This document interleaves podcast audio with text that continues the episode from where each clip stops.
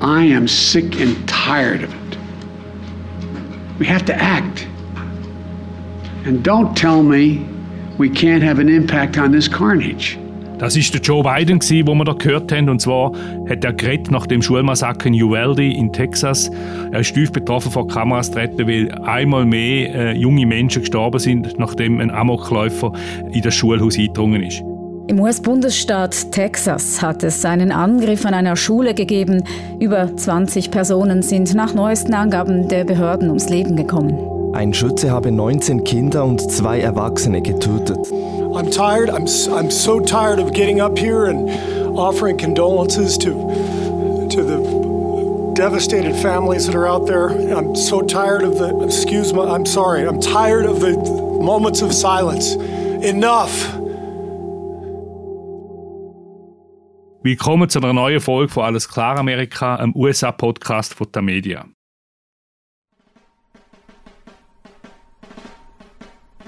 Man fragt sich schon, hört das denn eigentlich nie auf? Einmal mehr ist es zu einem Massaker an einer Schule. Damals war es die Primarschule in Uvalde im US-Bundesstaat Texas. Mindestens 19 Mädchen und Buben sind gestorben, Zweiklässler, Drittklässler, Vierklässlerinnen. Man weiß es noch nicht so genau. Auch zwei erwachsene Menschen sind ums Leben gekommen had hoped when I became president I would not have to do. Wir hören immer wieder von diesen Massakern. Und immer tritt der US-Präsident vor Kameras. Er äußert sein Bedauern, er zeigt auch seine Trauer. Es gibt Schweigeminuten im ganzen Land, betroffene Minen am Fernsehen. Aber passieren tut den eigentlich gar nicht. Weshalb ist das so? Kann der Joe Biden das Gemetzel, wenn er gesagt hat, kann er das beenden? Und welche Rolle spielt in dem ganzen Drama die mächtige Waffenlobby, National Rifle Association NRA, wo just an dem Wochenende nach dem Massaker ihre Jahrestagung abhalten und das just in Texas, nämlich in Houston. Darüber unterhalte ich mich mit dem Fabian Fellmann, unserem USA-Korrespondent. Mein Name ist Christoph Münger und ich leite das Ressort International von Tamedia. Guten Tag, Fabian. Hallo, Christoph. Was wissen wir über die Schüsserei in Uvalde? Es ist noch nicht ganz alles klar zu dem Moment, wo wir jetzt miteinander reden, weil es, tatsächlich einfach eine sehr grosse Schießerei war. Es ist ein 18-jähriger Mann, hat vermutlich seine Großmutter erschossen daheim, ist dann in die Primarschule gegangen. Er selber ist ein Highschooler also ein Oberschüler, ist ein Sekschüler in der Nähe. Und er ist dann dort hineingegangen und hat vermutlich zwei Waffen dabei gehabt und hat verschießen. Man weiß noch nicht allzu viel, was passiert ist, weil eben sehr viele von den Leuten, die er dort getroffen hat, auch, auch gestorben sind. Er hat sich selber schließlich dann auch das Leben genommen. Bis jetzt sind 19 Kinder äh, umgekommen, zwei Erwachsene, da ist ein Lehrer, eine Lehrperson drunter ähm, und es hat auch verletzte Polizisten.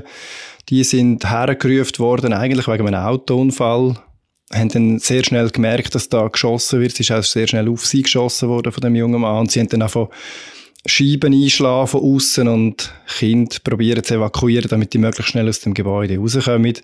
Es ist ein riesengroßes Chaos gewesen und nach dem, was man gesehen und gelesen hat, sind die Eltern stundenlang vor der Schule und auch vor einer neuen Halle gewesen und haben gewartet, bis sie Gewissheit hatten, Bescheid bekommen haben, ob ihre Kinder unter den Verletzten oder sogar Toten sind. Der Biden hat selber gesagt bei seiner Ansprache, so Schiesserei gäbe es eigentlich nur in den USA. Lassen wir mal kurz in seine Rede anlässlich von dem jüngsten Massaker. On that 17-hour flight, what struck me was these kinds of mass shootings rarely happen anywhere else in the world. Why? They have mental health problems. They have domestic disputes in other countries. They have people who are lost. But these kinds of mass shootings never happen with the kind of frequency they happen in America. Why? Why are we willing to live with this carnage? Why do we keep letting this happen? Das war also der Joe Biden, der gerade von seiner Asienreise zurückgekommen ist und offenbar auf dem Flug, also in der Air Force One, informiert worden ist über das Massaker. Und er fragt sich einfach, wieso äh, passiert das vor allem in Amerika? Auch andere Länder haben Probleme, sagt er. Aber wieso in Gottes Namen passiert das ausschließlich oder fast ausschließlich in den Vereinigten Staaten? Fabian, wieso ist das so? Wieso gibt es so Massaker vor allem in den USA? Ja, der Joe Biden hat, hat die Frage ein bisschen rhetorisch gestellt. Ich glaube, er weiß schon, warum das so ist. Und er hat ja die vielen Gründe auch schon mal aufgezählt, wo man, wo man dann jeweils anführt. Es gibt junge Leute mit wahnsinnigen psychischen Problemen, die unter Druck stehen. Es gibt extreme soziale Spannungen. Das haben wir erst gerade gesehen in Buffalo, wo auch ein junger Mann in einen Supermarkt gegangen ist und, und schwarze Menschen erschossen hat, afroamerikanische Menschen erschossen hat. Und was halt eben anders ist, was dann der beiden auch ein bisschen sagt, ist, oder auf das führt man dann vieles zurück, was man sieht. Was an, in anderen Ländern gibt es auch psychische Probleme, auch soziale Spannung. Aber was in den USA eben sehr anders ist, ist, wie lasch das Waffenrecht ist, wie wenig das Waffen geregelt sind, wie einfach das Waffen zugänglich sind und dann auch wie weit verbreitet das Waffen sind. Es gibt in den USA deutlich mehr Waffen als Einwohner. Das ist schon vor Covid so gewesen. Und während Covid haben die Waffenverkäufe nochmal wahnsinnig stark zugenommen. Ich glaube, es gibt noch weitere Aspekte drin. Die Shootings sind immer sehr stark mediatisiert. Man weiß, dass psychisch labile Täter dass es da Nachahmereffekt gibt, dass die sich lassen, verleiten zu so Gedanken an dem umspielen. Und man sieht das auch an der Reaktion dann von den Medien. Die probieren immer mehr, nicht allzu viele Informationen über den Täter zu veröffentlichen, vor allem nicht unbedingt Bilder, den sicher nicht zu glorifizieren. Sie versuchen den Opfer mehr Platz einzuräumen. Und dann, last but not least, nämlich, ich glaube, wirklich einer der wichtigsten Punkte. Warum gibt es eigentlich so ein lasches Waffenrecht? Warum gibt es so viele Waffen in den USA? Ich glaube, das hat einen, einen ganz eindeutigen Namen und der Name ist NRA. Du hast ihn vorher schon erwähnt. Das ist die National Rifle Association. Ein Verein, der eine, wo, wo lobbyiert für freien Waffenbesitz, der von der Waffenindustrie sehr unterstützt wird. Der hat der Verein einen riesengroßen Einfluss in der Republikanischen Partei vor allem, aber auch über sie raus, weil er Ratings macht von Abgeordneten, von Kandidaten, weil er Empfehlungen macht, wer das man darf wählen und vor allem auch, weil er Empfehlungen macht, wer das man keinesfalls darf wählen, wenn man Waffen selber haben will. Und die NRA, die hat einen sehr, sehr starken Einfluss. Ja, sie gilt als eine der stärksten Lobbys und jetzt eben dazu verweist, dass jetzt gerade ein paar Tage nach dem Massaker treffen sie sich und dann noch im gleichen Bundesstaat in Texas. Dort werden unter anderem auch der Donald Trump auftreten und der Senator von Texas, der Ted Cruz. Es ist gerade mal 400 Kilometer vom Tatort entfernt. Fabian, die NRA, National Rifle Association. Äh, kannst du uns noch ein bisschen genauer sagen, was das für eine Organisation ist? Das ist eine riesige, das ist eine riesige Organisation. Das ist die schlagkräftigste politische Organisation. Ich glaube, der Umstand, wo du jetzt gesagt hast, dass Donald Trump und der Ted Cruz dort gehen, reden, spricht Band. Der Donald Trump äh, sieht sich als starke Mann von der Republikaner. Der Ted Cruz ist einer der möglichen Papabili, sieht sich als einer der kommenden starken Männer von der Republikaner. Die gehen dort hin, weil sie wissen, das ist eine starke Organisation, dort müssen wir auftreten, dort müssen wir unseren Namen zeigen. Dann kommen wir von denen die Unterstützung über. Die NRA hat Grössenordnung 5 Millionen Mitglieder. Es gehören tausende Vereine und Vereinigungen an. Und die NRA ist auch sehr ähm, finanzstark. Sie finanziert ähm, Wahlkampagnen mit für Kandidaten und Kandidatinnen Sie schaut dafür, dass die Leute sich mit Waffen präsentieren auf ihren Wahlplakat, hilft bei all dem. Und sie ist auch immer im Kongress vor Ort und also im Parlament vor Ort, wenn es darum geht, äh, Waffenregulierungen zu bekämpfen. Sie, sie lässt Studien verfassen, sie äh, schreibt Argumentarien, klassische Lobbyorganisation und, und sehr, sehr, sehr schlagkräftig. Ja, und äh, das Massaker in Uvalde scheint sie nicht wirklich tief zu berühren. Also ich bin vorher, bevor wir da aufgenommen haben, am späteren Mittwochnachmittag äh, bin ich noch auf der Webseite von der NRA und da ist die, das Massaker mit keinem Wort erwähnt gewesen. Trotzdem, es ist jetzt wirklich auch lokal fast, fast um die Ecken, also jetzt die amerikanischen Verhältnisse denkt. Erwartest du einen Meinungsumschwung bei der NRA, was die liberale Waffengesetzgebung betrifft? Nein, ich glaube, das ist absolut illusorisch. Das, ähm, das Massaker jetzt in Uvalde ist sehr schlimm gewesen.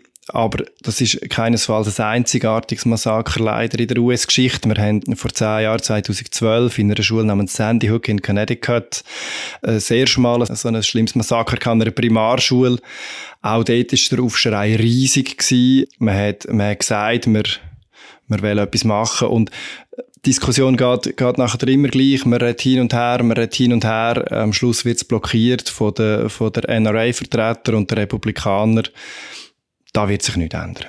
Trotzdem, der Joe Biden sagt jetzt, man müsse die Gesetze wieder strenger machen. Ich meine, in den 90er Jahren sind sie mal äh, strenger gewesen. Dort ist schon mal ein paar Jahre lang hat man nicht mehr so einfach können Sturmgewehr kaufen, wie man das jetzt im Moment wieder kann. Barack Obama hat es dann auch probiert, nach dem Massaker, wo du gesagt hast, in Connecticut.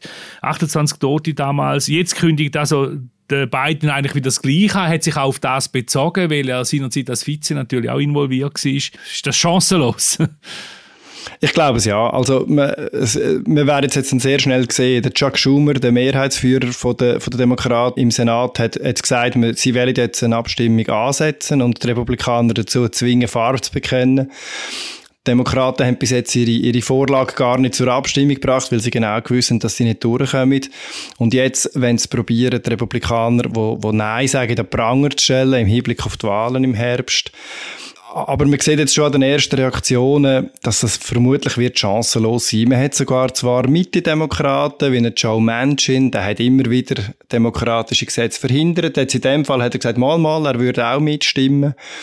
Aber im Senat zum Beispiel braucht die Demokraten insgesamt 60 Stimmen, um das Gesetz dann auch können verabschieden 50 davon haben Das heißt, sie braucht die 10 Republikaner. Und es ist absolut ausgeschlossen, dass zehn Republikaner in einem Wahljahr sich gegen ihre eigene Partei und vor allem gegen die NRA werden stellen.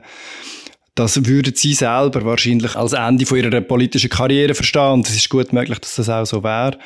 Ich sehe keinen Weg, wie so etwas eine Mehrheit würde finden.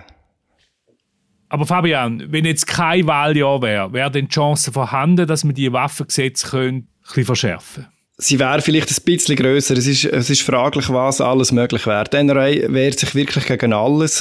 Es ist nicht ganz ausschließen, dass in so einem Fall wie jetzt möglicherweise mal kleine Verschärfungen drin wären. Man könnte zum Beispiel obligatorische Hintergrundchecks machen, wenn jemand eine Waffe kauft, statt dass wie jetzt in vielen Staaten der Fall ist, ein 18-Jähriger kann in ein, in ein Geschäft hineinlaufen, eine Waffe kaufen und mit der innerhalb von fünf Minuten rauslaufen.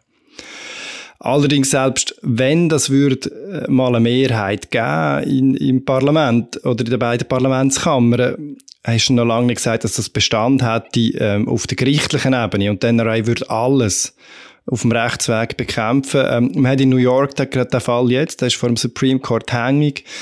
Ähm, man will dort äh, das Waffentragen an einigen neuralgischen Stellen in der Stadt einschränken. Ich, für viele Europäer tönt das einigermaßen ähm, nach, nach gesundem Menschenverstand, dass es, dass es in so einer Stadt wie New York man nicht überall mit einer Waffe können rumlaufen. Der Fall ist jetzt gerade vor dem Supreme Court und das spricht eigentlich sehr, sehr viel dafür, dass der Supreme Court das Gesetz dann wird verbieten und sagt, das, ist, das wäre eine Einschränkung vom Recht auf Waffenträgen, wo in der US-Verfassung garantiert ist und das wäre eine starke Einschränkung von dem. Also es geht darum, zum Beispiel am Times Square nicht mehr dürfen Waffen zu tragen. Selbst das geht einigen Supreme Court Richter zu weit. Und was man schon muss sehen, ist so, dass das Jagen und das Waffen haben ist, ist in vielen Staaten Teil vom Kulturgut, gerade in den ländlichen Staaten. Und, und es sind praktisch alle Staaten auch ländlich. Äh, und, und die Waffenlobby geht wirklich nur zentimeterweise nachher. Also ich habe neulich, äh, weil das zehnjährige, der zehnte Jahrestag war von, dem, von dieser Schiesserei, der Sandy Hook Primarschule, nachgelesen, wie das mit den AR-15-Waffen funktioniert. Das sind Sturmgewehre, die frei verkaufbar sind, mehr oder weniger. Der Eins und der NRA sagt dann immer, das sind eben kein Sturmgewehr, weil ein Sturmgewehr hat Dauerfeuer und die, die verkauft werden, die geben nur einzelne Schüsse ab. Aber wenn man dann nachliest, was das im Konkreten heisst, in Sandy Hook zum Beispiel hat der Täter 154 Schüsse abgegeben in fünf Minuten. Die, die Waffen kommen mit 50er bis 100 Schuss Magazin. Das ist unglaublich tödliche Waffen. Ja, und dazu muss man wissen, dass eben, du hast es vorher erwähnt, in den USA gibt es, also die Zahl ist 400 Millionen Schusswaffen sind im Umlauf und das bei 330 Millionen Einwohnern. Und eben für die NRA oder gerade die ländlichen Gebiete ist eben ein Gewehr nicht eine Waffe, sondern ein Werkzeug, wie sie das sagen. Das ist schwer nachvollziehbar, aber sie argumentieren so. Und eben der Joe Biden sieht auch da drin äh, das Hauptproblem. Aber er ist nicht allein mit dieser Ansicht, sondern zum Beispiel auch der Steve Kerr. Der Steve Kerr ist der Coach von der Basketballmannschaft Dallas Mavericks, also auch eine Mannschaft aus Texas. Und bei einer Pressekonferenz vor einer Partie ist er sehr emotional geworden, als er gehört hat von dem jüngsten Massaker in New Welt. Wir lassen kurz hinein. Any basketball questions uh, don't matter. Um, since we left shoot around, 14 children were killed 400 miles from here, and a, and a teacher. And in the last 10 days, we've had elderly black people killed in a supermarket in Buffalo. We've had Asian churchgoers killed in Southern California, and now we have children murdered at school. When are we going to do something? I'm tired. I'm, I'm so tired of getting up here and offering condolences to, to the devastated families that are out there. I'm so tired of the, excuse me, I'm sorry, I'm tired of the moments of silence. Enough. They won't vote on it because they want to hold on to their own power. It's pathetic. I've had enough. Das ist also der Steve Kerr, der Coach von den Dallas Mavericks, bei der Pressekonferenz vor einem Playoff-Spiel von seiner Basketballmannschaft und er ist sehr emotional geworden. Er fand, es geht einfach nicht so weiter, er hat die Nase gestrichen voll. Immer gäbe es dann die Schwiegeminuten und, und es passiert dann doch nichts und es ging eigentlich denen, die nichts machen, nur darum, dass sie ihre eigene Macht äh, halten. Natürlich ein klarer Wink an die Politik, insbesondere natürlich auf republikanischer Seite. Fabian, solche Statements, definitiv sehr emotional, wo aber um die Welt gegangen sind jetzt in dem Zusammenhang, können solche Statements einen Meinungsumschwung vielleicht noch eher herbeiführen als beispielsweise ein Präsident seine Anspruch? Ja, man hofft darauf. Also einerseits ja, weil der, Präsident Biden wird von vielen Republikanern und republikanischen Wählern einfach schon mal als unrechtmäßiger Präsident und als feindlicher Präsident wahrgenommen, weil er ein Demokrat ist, weil er Donald Trump besiegt hat.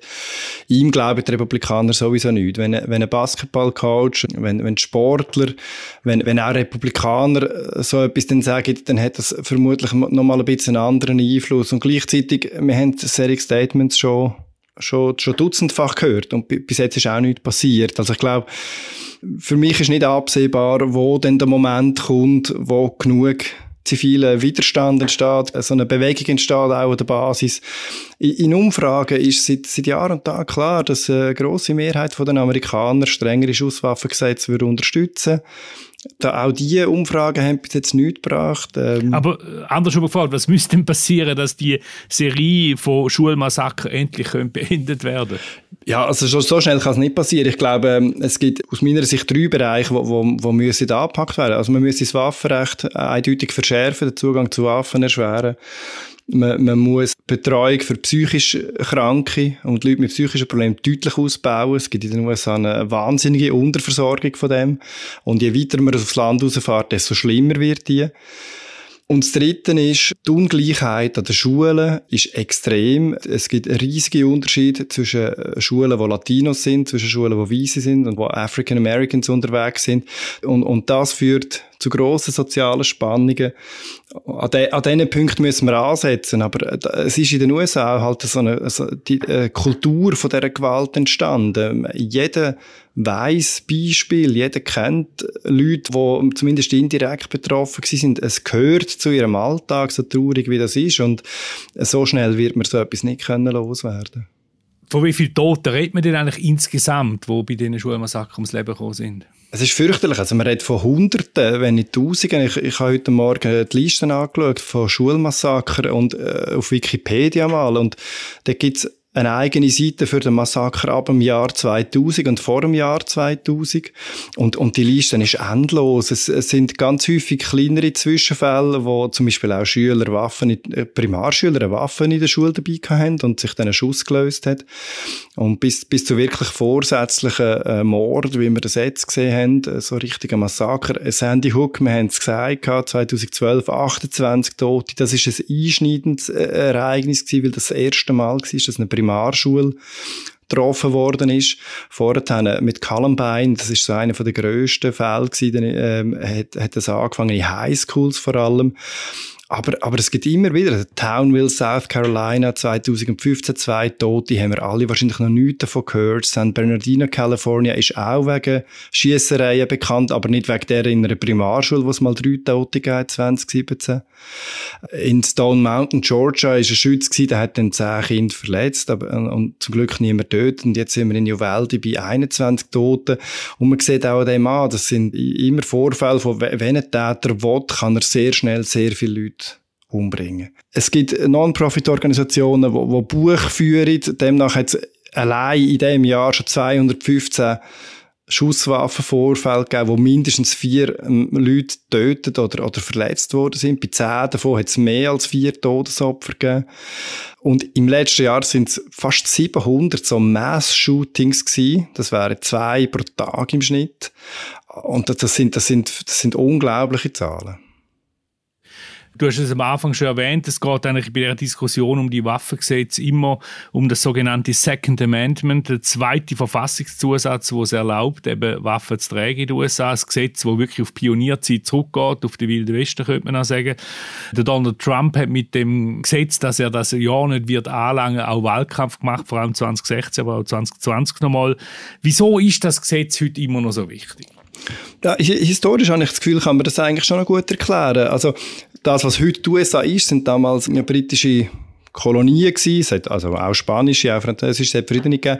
Ähm, aber, aber die Unabhängigkeit, äh, die Erklärung ist, ist von, von, von den britischen Kolonien ausgegangen und damals hat man den Widerstand gegen die Kolonialmacht gerechtfertigt und man hat vor allem gesagt, das ist etwas sehr Revolutionäres, der einzelne Bürger hat eigentlich die Macht und nicht, und nicht die Regierung, nicht der Staat, kein Kaiser, kein König. Ähm, und der, der Einzelne hat das Recht, sich gegen einen Tyrann zu wehren, sich gegen einen Gouverneur zu wehren, der Steuern eintreiben kann. Und als ich in die USA kam, jetzt als Korrespondent im vergangenen Jahr, ist, ist, ist mir das recht ähm, aufgefallen, wie, wie, wo sich das überall denn zeigt. Äh, das Nach der Nachbarstaat von, von von Washington, wo ich lebe, ist Virginia. Und auf der Fahne von Virginia sieht man Tugend, wo, wo steht. Und unter ihr liegt am Boden ein Tyrann auf dem Rücken.